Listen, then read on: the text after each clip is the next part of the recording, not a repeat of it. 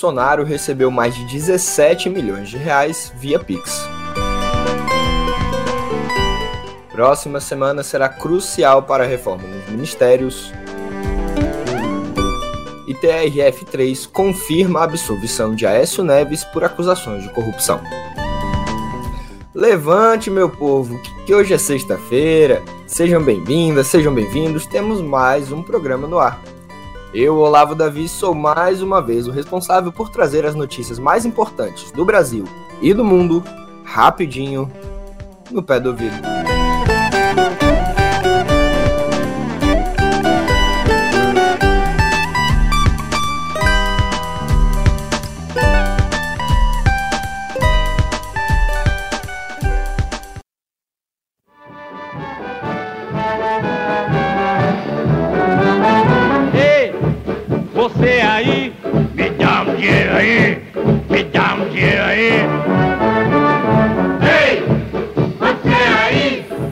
Você já viu na manchete e você não ouviu errado. Mais de 17 milhões de reais. Foi esse o montante recebido pelo ex-presidente Jair Bolsonaro via Pix entre 1 de janeiro e 4 de julho de 2023, segundo o relatório do Conselho de Controle de Atividades Financeiras, o famoso, o famigerado COAF. Para ser mais exato, foram 17 milhões 196 mil e cinco reais e 80 centavos, transferidos de mais de 769 mil chaves Pix diferentes e correspondem a quase todo o valor de 18,5 milhões movimentado por Bolsonaro nos últimos seis meses. O COAF indica no relatório que esses depósitos, recebidos em situação atípica e incompatível, segundo o órgão, provavelmente foram feitos em função da vaquinha aberta para ajudar no pagamento de multas à Justiça. O relatório aponta os montantes de R$ 195 e R$ reais como bloqueio judicial na conta do ex-presidente. Como parte da campanha pró-doação, no fim de junho, o deputado federal Nicolas Ferreira, que é do PL Mineiro, pediu a seus seguidores que doassem qualquer valor para que Bolsonaro pagasse as multas e não sofresse retaliações por parte do Poder Judiciário. Bolsonaro tem rendimentos mensais de mais de 86 mil reais incluindo salários como presidente de honra do PL e as aposentadorias de militar e deputado. O COAF indica que ele recebeu 230 mil reais em proventos nos seis primeiros meses deste ano. O PL, partido do presidente, transferiu 48 mil reais em dois lançamentos, enquanto outros 18 nomes depositaram entre 5 e 20 mil reais. Entre eles estão empresários, advogados, pecuaristas, militares, agricultores, estudantes e duas pessoas do lar. Sim, é assim que ela se identificar. Você vai ver a grande confusão. Eu vou fazer bebendo até cair. Me dá, me dá, me dá, oi, me dá um dinheiro aí. Hey!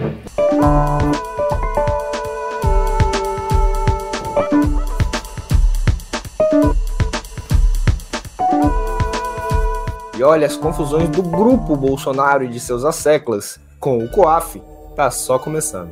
O mesmo COAF também avaliou como atípica e incompatível a movimentação de 3,2 milhões em apenas seis meses nas contas bancárias do ex-ajudante de ordens de Bolsonaro, o tenente-coronel Mauro Cid.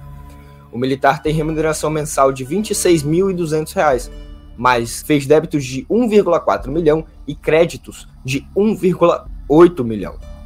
O envio aos Estados Unidos de 367 mil reais em 12 de janeiro de 2023, data em que Cid e Bolsonaro estavam naquele país, é uma das operações destacadas pelo COAF. O relatório indica que pode ter havido tentativa de burla fiscal e ou ocultação de patrimônio, além de possíveis indícios do crime de lavagem de dinheiro ou algo relacionado a isso. Bernardo Fenelon, advogado de Cid, afirmou que todas as movimentações financeiras do tenente-coronel, inclusive aquelas referentes a transferências internacionais, são lícitas e já foram esclarecidas para a Polícia Federal.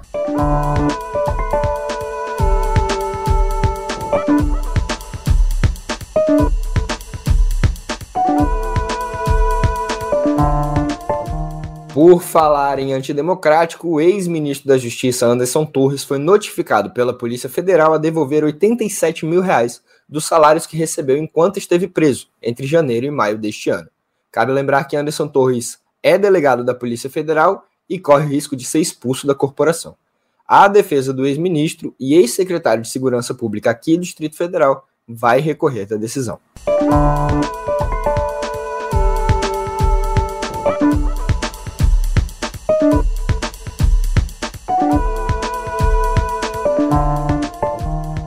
Bom, a gente deixa de falar do antigo governo para falar do novo. Isso porque o anúncio de Márcio Postman para a presidência do IBGE foi feito de forma atabalhoada e imprópria, segundo alguns membros do governo. Eles também consideram que a ministra do Planejamento, Simone Tebet, não precisava ficar vendida com a confirmação do economista. Apesar disso, a própria Tebet foi à imprensa dizer que, sendo uma indicação do presidente Lula, ela cata. O nome já estava definido há semanas e uma nova indicação vinha sendo articulada com Tebet pelo ministro das Relações Institucionais, o Alexandre Padilha. A coluna de Rosiane Kennedy alega também que o problema não foi emplacar Potman, mas como o processo foi conduzido.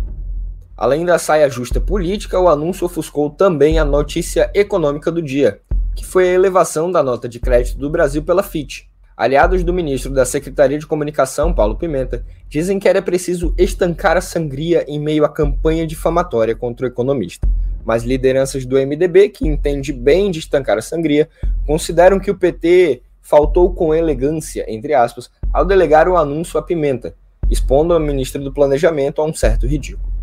Apesar disso, o partido de Tebet considera o assunto como águas passadas e não teme que os posicionamentos de Potman causem futuros constrangimentos à ministra, já que não foi ela quem o escolheu.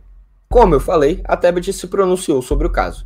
Disse ela que a troca vinha sendo discutida há 15 dias, mas que o nome de Potman não tinha sido citado. A ministra do Planejamento disse que vai acatar qualquer nome que parta do Palácio do Planalto. Ainda ontem, Pimenta ligou para a ministra para desfazer qualquer ruído. Segundo ele, houve uma boa conversa para reafirmar a parceria, a admiração e o respeito. Numa primeira manifestação pública após o anúncio de Paulo Pimenta, Potman usou o X, ou o TEN, que é o antigo Twitter, para publicar a capa do livro O Professor é o Inimigo, uma análise sobre a perseguição docente no Brasil.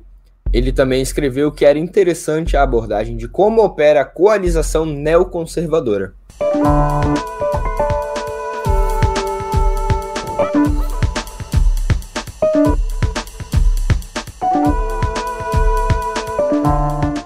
Chegada de Postman ao IBGE pode ser apenas o primeiro avanço da ala mais à esquerda do PT e o mais fácil também.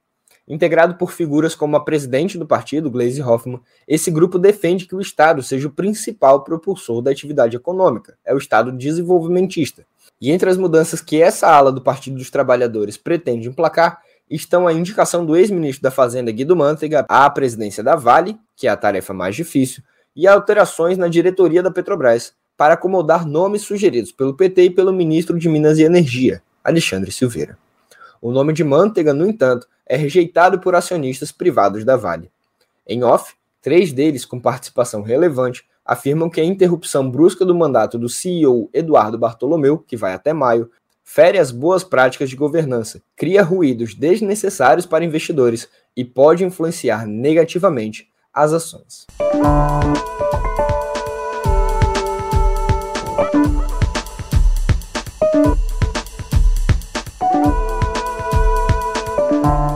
Ainda falando das negociações do governo, a semana que vem deve ser crucial para definir as trocas na esplanada dos ministérios. Lula planeja reuniões com líderes e dirigentes de PP e republicanos para avançar na mini-reforma e contemplar as indicações para o primeiro escalão do governo. Membros do Palácio do Planalto e do Congresso já dão como praticamente certo que os líderes dos dois partidos na Câmara, Hugo Mota, do Republicanos Paraibano, e André Fufuca, do PP Maranhense, serão ministros mas ainda resta dúvida em relação às pastas que eles vão chefiar. Essa definição só deve sair após os encontros com Lula.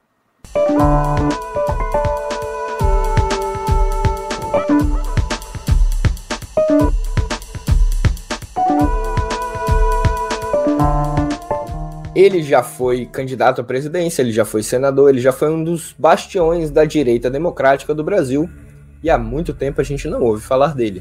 Você lembra de Aécio Neves? Pois é, um dos principais tucanos restantes no partido tem motivos para comemorar.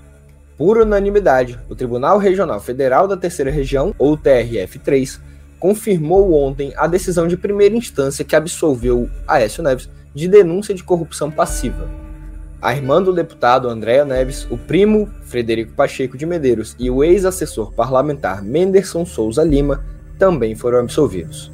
Em 2017, o então senador foi acusado pelo Ministério Público Federal de receber 2 milhões de reais de Joesley Batista em troca de atuar a favor do grupo JIF no Congresso.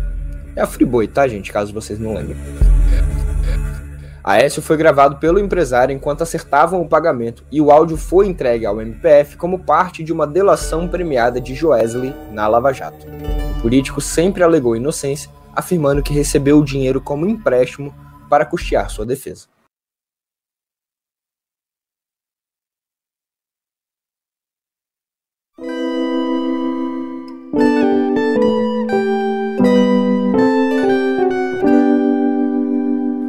Vamos mudar de editoria porque um retrato inédito do censo de 2022, divulgado ontem pelo IBGE, mostra que o Brasil tem 1,3 milhão de quilombolas, o equivalente a 0,65% da população.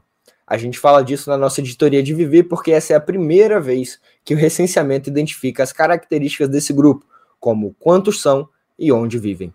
Segundo os dados, 68% dos quilombolas moram no Nordeste, a Bahia é o estado com a maior população vivendo em quilombos, com cerca de 397 mil, seguida por Maranhão, 269 mil, e Minas Gerais, com 135 mil. Eles estão presentes em quase 30% dos 5.570 municípios brasileiros. Somente 12,5% estavam em territórios formalmente delimitados na época da pesquisa, e quase 1,2 e quase 1,2 milhão residiam em locais sem demarcação.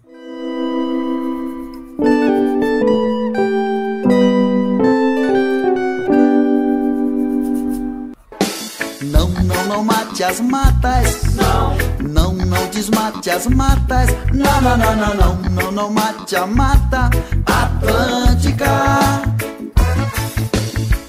Olha, eu já não sei mais se é sorte, se é competência, se é apenas o Brasil entrando novamente nos eixos, mas um novo levantamento divulgado pelo Sistema de Alertas de Desmatamento aponta nova redução de 42% no desflorestamento da Mata Atlântica nos cinco primeiros meses de 2023. Os dados vêm na rasteira dos bons números também observados para a Amazônia. Entre janeiro e maio, houve um desmatamento de 7.088 hectares ante 12.100 no mesmo período do ano passado. O Paraná foi o estado que menos desmatou, com redução de 54%, seguido por Minas Gerais, Santa Catarina e Bahia. Essa queda se deve a uma fiscalização mais efetiva na região e, claro, o empoderamento de órgãos fiscalizadores.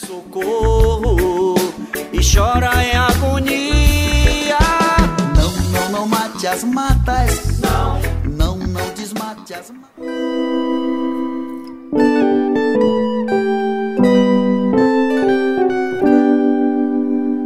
E olha só que tem notícia venezuelana por aqui também, e notícia bem triste, porque uma operação policial no estado venezuelano de Carabobo, governado por políticos chavistas, prendeu 30 homens que estavam em uma sauna gay na cidade de Valência, ou Valência.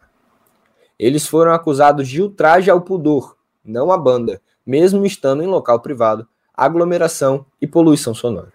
Segundo a ONG Observatório Venezolano de Violências LGBTQI+, Gostou?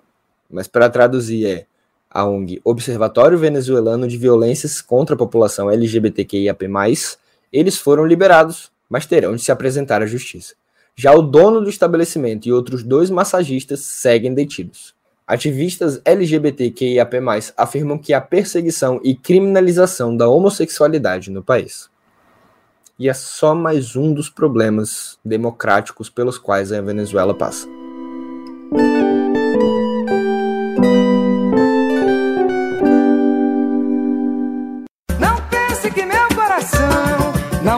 Pense que meu coração é de papel. Não brinque com meu interior.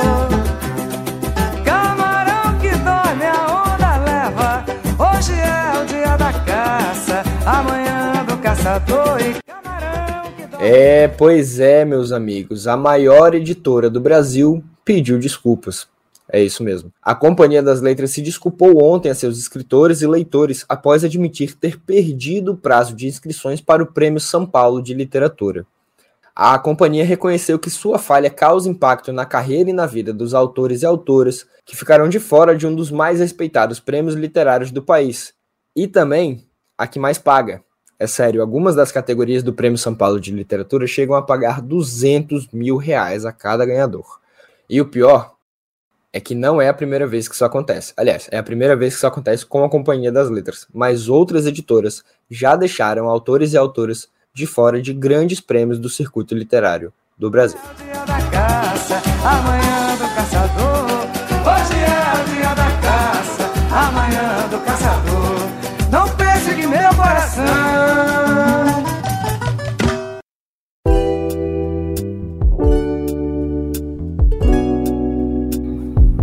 Gostaríamos nós de falar de Gal de uma maneira feliz e saudosa, mas a gente vai falar apenas que o corpo dela não deve ser exumado, porque a causa de sua morte, que ocorreu em novembro do ano passado, foi revelada ontem. Segundo a certidão de óbito, a cantora sofreu um infarto agudo do miocárdio e tinha um câncer de cabeça e de pescoço. A campanha nas redes sociais pedindo uma autópsia começou com a jornalista Hildegard Angel, depois de uma reportagem da revista Piauí revelar uma série de golpes que teriam sido aplicados por Vilma Petrilo, viúva de Gal, que também é acusada de sabotar a carreira da esposa. Segundo Angel, se as pessoas acharem que está tudo bem, então tudo bem. É uma pena ainda, de acordo com ela, esse atestado só ter aparecido agora.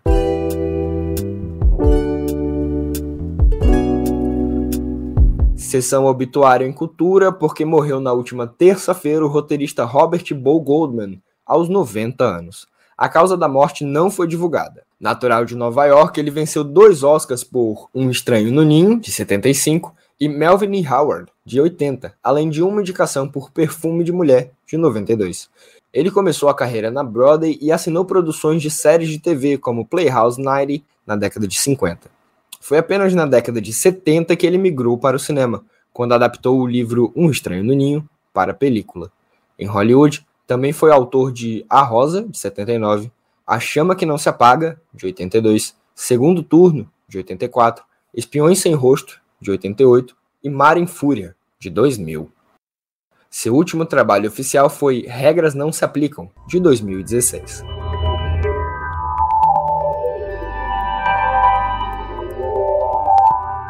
Mudando o papo, vamos falar de tecnologia? Inclusive, deixa eu fazer um jabá aqui para o nosso editor-chefe, porque o Pedro Dória está escrevendo uma mini enciclopédia, digamos assim, sobre inteligência artificial.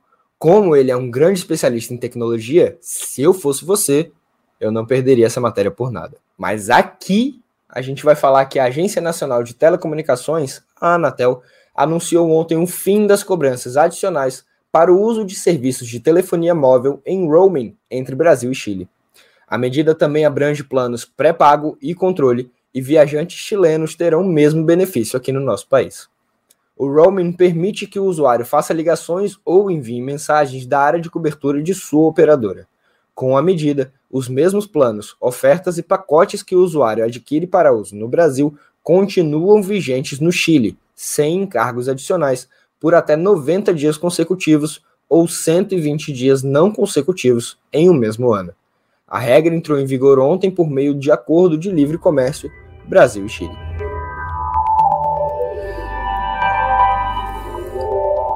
Ainda falando de celular, mas não muito com ligações, porque o WhatsApp começou ontem a liberar mensagens de vídeo. A funcionalidade é semelhante à de enviar um áudio para um contato, só que agora a possibilidade de enviar um vídeo de até 60 segundos.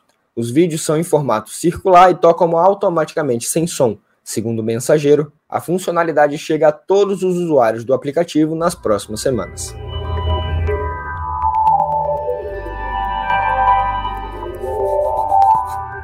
A Meta, dona do Facebook, do Instagram, do Threads e do WhatsApp, teve um bom trimestre, segundo o cofundador e diretor-presidente Mark Zuckerberg, com novidades em inteligência artificial generativa, redes sociais e óculos de realidade virtual. A gigante registrou um lucro líquido de 7,7 bilhões de dólares no segundo trimestre, com alta de 16% na base anual. A receita de quase 32 bilhões de dólares cresceu 11% na comparação do ano inteiro. Já a publicidade nas plataformas da Meta gerou receita de 31 bilhões, 11,9% a mais que no ano anterior.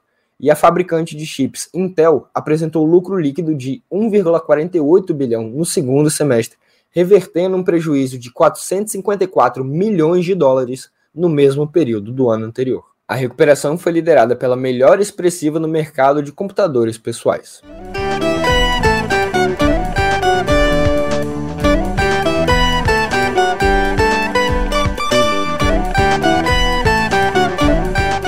Bom, os meus lucros eu confesso que estão em baixa, mas a gente continua aqui porque, sinceramente, é muito gostoso trabalhar na companhia de todas e todos. Por aqui eu me despeço desejando um ótimo final de semana e um ótimo fim de semana para vocês e dizendo que semana que vem a gente se vê de novo. Até!